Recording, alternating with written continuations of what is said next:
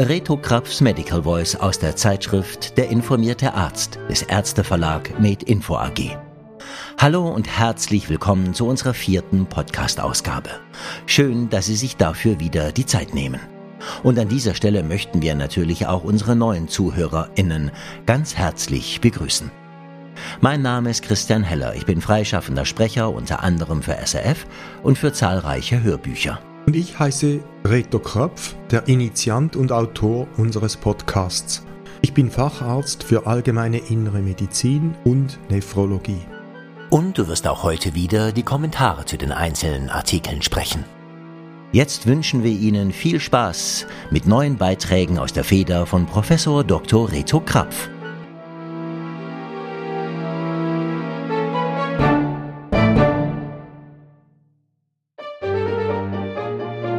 Frisch ab Presse. Opioide sind unwirksam bei akuten Lumbo- oder cervicovertebralen Schmerzen. Haben Sie je in dieser Situation Opioide verschrieben? Eine australische Wirksamkeitsstudie untersuchte Patientinnen und Patienten mit Rückenschmerzen im Lendenwirbel oder Halswirbelbereich ohne radikuläre Symptome innerhalb von zwölf Wochen deren Auftretens. Das verwendete Opioid Oxycodon bis 20 Milligramm pro Tag war im Vergleich zu Placebo nicht in der Lage, die Schmerzintensität innerhalb von sechs Wochen signifikant besser zu beeinflussen. Das Brief Pain Inventory mit einer Skala von 0 bis 10, wobei eine höhere Punktzahl intensivere Schmerzen anzeigt, wurde zur Erfassung der Schmerzintensität verwendet. Diese betrug nach sechs Wochen unter Oxycodon knapp 2,8 und unter Placebo 2,25 Punkte, also etwa gleich viele. Außerdem Obstipationen waren in der Oxycodon-Gruppe doppelt so häufig, obwohl das Studienpräparat auch Naloxon enthielt. Es gibt also keinen Grund für eine Opioidtherapie bei dieser Form von unspezifischen und akuten Rückenschmerzen. Eine deutschsprachige Version des Brief Pain Inventory finden Sie unter www.drk-schmerzzentrum.de Soll man die glomeruläre Filtrationsrate auf der Basis einer Kreatinin oder einer Cystatin-C-Bestimmung schätzen? Eigentlich sollte man die glomeruläre Filtrationsrate mindestens zwischendurch im Verlauf oder bei kritischen Situationen direkt messen. Es ist als Fortschritt zu werten, dass es bald einfachere Bestimmungsmethoden gibt, welche die ambulante, mit relevanten Fehlern behaftete 24-Stunden-Sammlung bald obsolet machen könnten. Die geschätzte GFR, kurz eGFR, hat Nachteile sowohl wenn sie Cystatin C basiert als auch Kreatinin basiert errechnet wird. Auf jeden Fall sind diese eGFRs sowohl in der Ambulanz als auch bei akuten Hospitalisationen nicht miteinander vergleichbar und Diskrepanzen sind mehr oder weniger alltäglich. Die Cystatin-C-basierte ergibt in der Regel deutlich tiefere Werte als die Kreatinin-basierte eGFR. Es gibt zwar indirekte Hinweise, dass die Cystatin-C-basierte eGFR näher bei der Wahrheit ist, aber keine wirklichen Beweise für diese Annahme. Geht der Elan nun verloren? Das Wort Elan ist das Akronym für eine eben publizierte unter Schweizer Gesamtleitung stehende Studie zu folgender Frage. Wie schnell soll man bei ischämischen Hirninsulten und Vorhofflimmern oral antikoagulieren? Eine frühe Antikoagulation mit den neuen oder direkt wirkenden oralen Antikoagulantien, sogenannte NOAK oder DOAK, war bei einer sehr respektablen Teilnehmerzahl von mehr als 2000 ohne erhöhte Blutungsnebenwirkungen gleich gut wirksam wie ein späterer Beginn. Früher Beginn hieß innerhalb von 48 Stunden bei kleinen oder mittleren Insulten und ab Tag 6 oder 7 bei großen Insulten. Spätere Beginn folgte der 1, 3, 6, 12 Tage Regel, die ich nachfolgend noch erkläre. Der Wirksamkeitsendpunkt war die Anzahl Rezidive ischämischer Insulte nach 30 Tagen. Diese traten bei tiefen 2,5 Prozent in der Gruppe mit späterem Beginn und 1,4 Prozent in der Gruppe mit frühem Beginn auf, eine nicht signifikante Differenz. Erstaunlich auch, dass lediglich in je 0,2 Prozent der Fälle beider Gruppen eine intrakranielle Blutung auftrat. Ein Editorialist weist auf einen Teil der noch ungeklärten Fragen hin. So auch auf die Fragen, inwiefern der Beginn der oralen Antikoagulation bei hämorrhagischer Konversion eines ischämischen Insultes oder bei therapieassoziierten Blutungen, zum Beispiel nach Thrombolyse, zeitlich am besten einsetzen sollte. Und hier noch die Erklärung der 1-3-6-12-Tage-Regel für den Beginn der oralen Antikoagulation. Nach einem Tag bei transient ischämischer Attacke, nach drei Tagen bei kleinem Insult, nach sechs Tagen bei mittelgroßem Insult, nach zwölf Tagen bei großem Insult in der Studie lag ein solcher übrigens bei gut 20 Prozent der Patientinnen und Patienten vor. Auch gut zu wissen. Kaffeekonsum. Ist es nur das Koffein? Kaffee wird von vielen wegen seiner weckenden und anregenden Wirkung geschätzt. In vielen Fällen zur intellektuellen und emotionalen Leistungssteigerung sogar benötigt.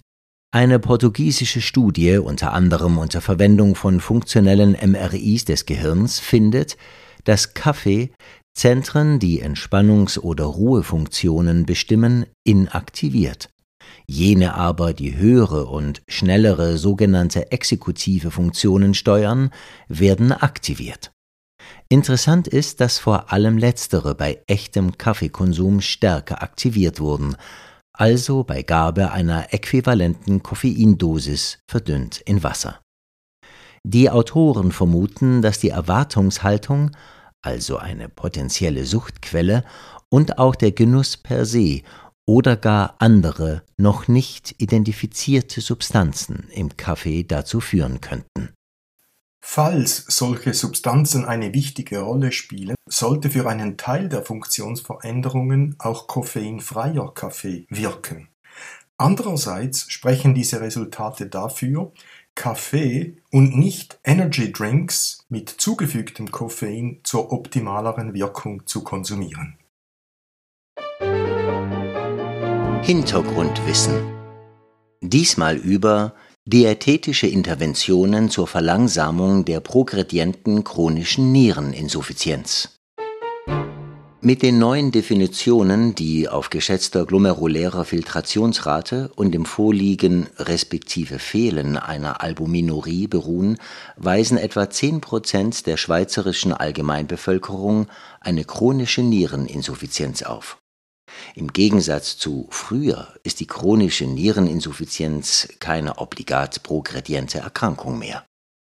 Mit modernen medikamentösen Therapien, ACE-Hämmer oder AT1-Rezeptor-Antagonisten, Aldosteron-Antagonisten und den sogenannten SGLT2-Hämmern, auch bei nichtdiabetischen Patientinnen und Patienten, sowie diätetischen Maßnahmen sollte der jährliche Abfall der Nierenfunktion respektive der eGFR im Durchschnitt nicht mehr als ein bis drei Milliliter pro Minute betragen.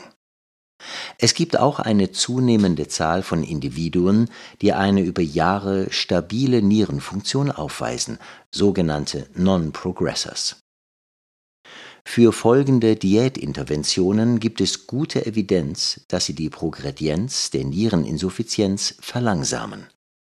Eiweißreduktion in tierischen und pflanzlichen Eiweißquellen auf etwa 0,6 Gramm Eiweiß pro Kilogramm Körpergewicht und Tag.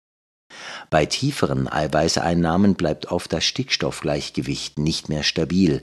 Die Sarkopenie ist dann eine der Gefahren. Erhöhung der pflanzlichen Anteile in der Diät, dadurch tendenziell tiefere Kochsalzzufuhr und erhöhte Kaliumzufuhr. Die pflanzliche Diät, Ausnahme Weizenmehle, korrigiert bis zu einem gewissen Grad auch die metabolische Azidose, die per se ein Progressionsfaktor ist. Ziel ist, das Serumbicarbonat über 22 Millimol pro Liter zu halten.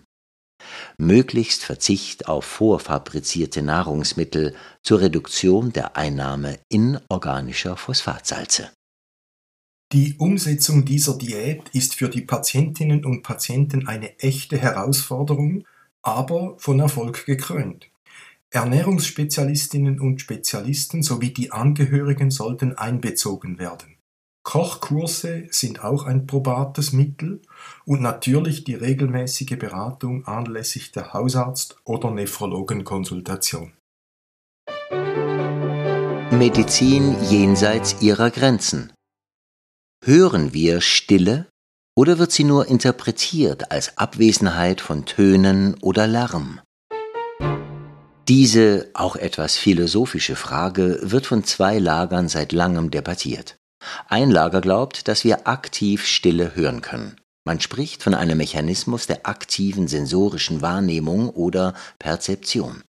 Das andere Lager nimmt an, dass wir Stille nur interpretieren, und zwar etwas laienhaft ausgedrückt als Abwesenheit von Tönen oder Lärm. Dies wird als kognitiver Mechanismus bezeichnet. Mit verschiedenen Tricks gelang es, gute Evidenz dafür zu gewinnen, dass Menschen Stille aktiv wahrnehmen.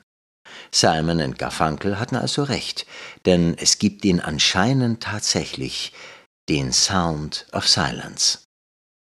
Eine interessante Frage ist natürlich, ob die Abwesenheit anderer sensorischer Stimuli, wie beispielsweise Berührung oder Schmerz, ebenso aktiv wahrgenommen wird.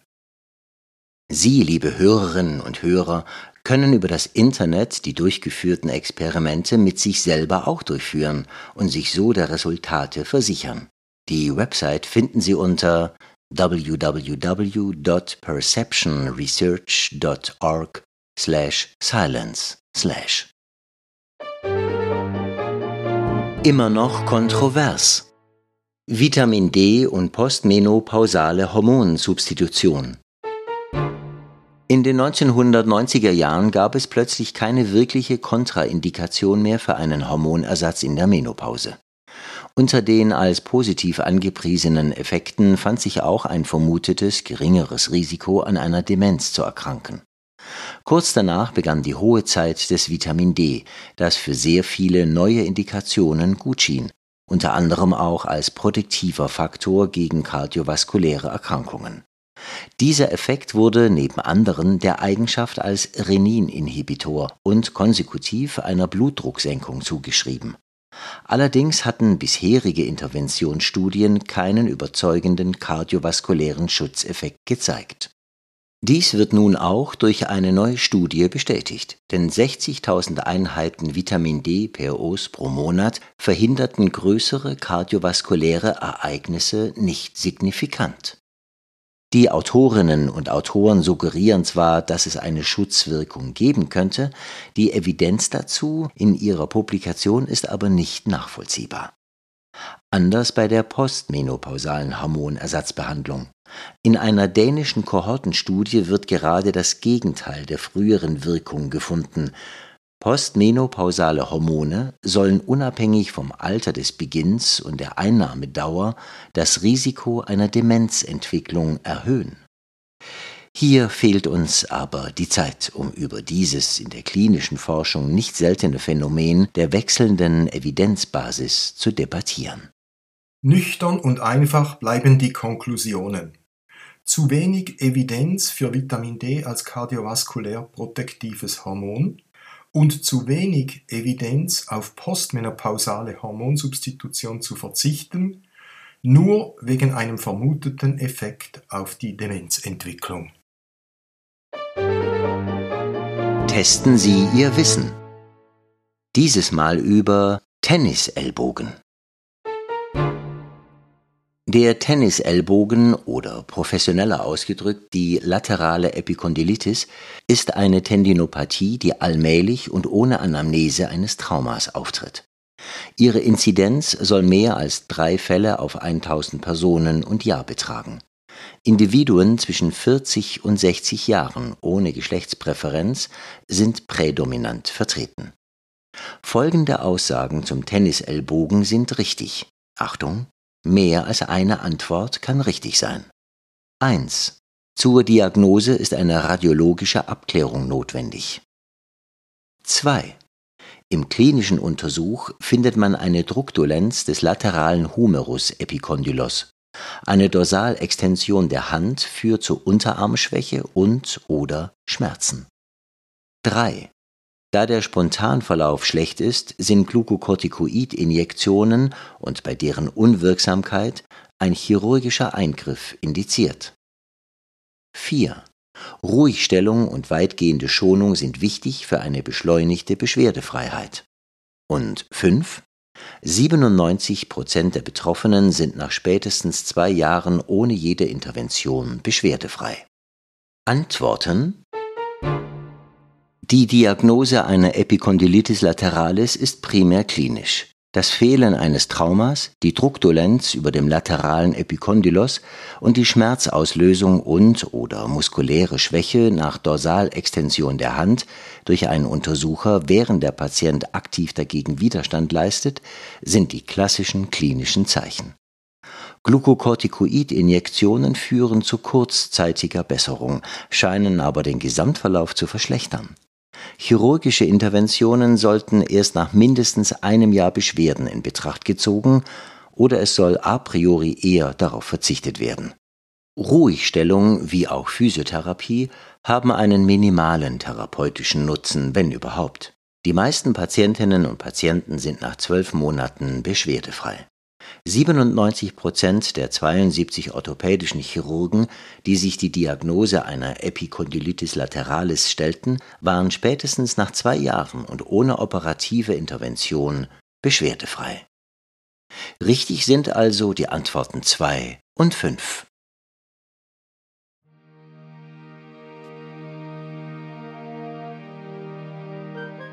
Ja, liebe Hörerinnen und Hörer, das war er, unser August-Podcast. Schön, dass Sie wieder dabei waren.